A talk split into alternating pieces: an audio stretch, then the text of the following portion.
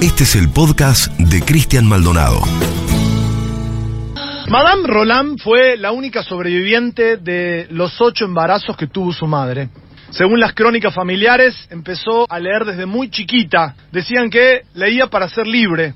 Eso de que cuando abrís un libro en realidad lo que estás abriendo son tus alas. Madame fue una de las mentes más lúcidas de la Revolución Francesa, gran cultora de la libertad, la defendió con alma y vida, fue una de las mentes que más luchó por la libertad y la igualdad que tanto se declamaba en ese tiempo, hasta que los jacobinos no se bancaron que cuestionara el terror, la violencia de la revolución. Madame tenía una poderosa influencia en el devenir de Francia, pero cuando empezaron sus críticas decidieron nada más y nada menos que encarcelarla. La llevaron de una cárcel a otra, aunque en prisión fue respetada por los guardias, según cuentan, y le permitieron leer, y también el privilegio de poder escribir, escribir libros y recibir visitas ocasionales de sus amigos y familiares. Bueno, finalmente, en un determinado momento, decidieron liberarla, pero durante una hora, para luego mandarla a la guillotina. Un 8 de noviembre en París de 1793, en pleno periodo del terror. Ella tenía 39 años. Antes de colocar su cabeza en el cepo, cuentan que se inclinó ante la estatua de arcilla de la libertad que estaba situada en la Plaza de la Revolución, que hoy es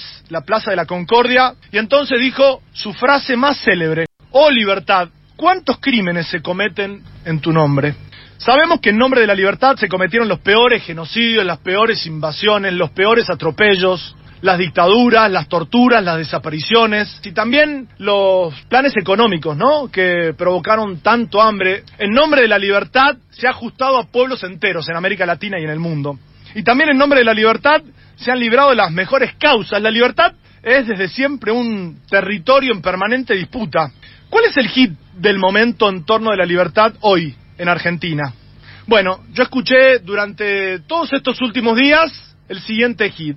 Ahora hay vacunas, pero no podés elegir cuál ponerte. Como pasa en otros países del mundo, ¿no? No solo en Estados Unidos, sino Colombia y otros países donde prácticamente tenés un menú de gustación. Vos podés agarrar un book y elegir cuál vacuna te gusta. Pero acá nos dicen en todos lados, ¿eh? Prenda hoy la radio, la tele, prende el teléfono y empieza a pasar con el dedo para abajo, redes, portales. Acá no sos libre. Te obligan a ponerte la vacuna que ellos trajeron y encima le tenés que agradecer al Estado. Una y otra vez. Ese es el hit que entonan a coro y le sale bastante bien, ¿no? Esa es la estrategia.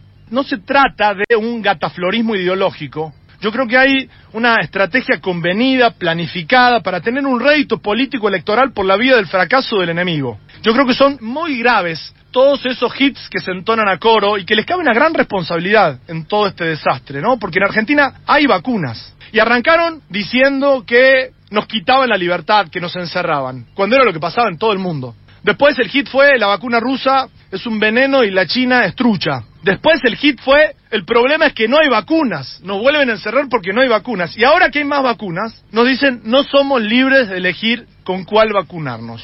Es un hit que se entona en la mayor parte de los medios de comunicación a coro con los dirigentes opositores. Yo quería parar la pelota un momento, para no dejarnos que nos lleven puestos y puestas con estas subjetividades que tanto daño nos han hecho como pueblo en estos 15 meses de pandemia. Porque, como decía, en fin, Madame Roland, oh libertad, ¿cuántos crímenes se cometen en tu nombre? Suscríbete al canal de Cristian Maldonado en Spotify para escuchar más episodios.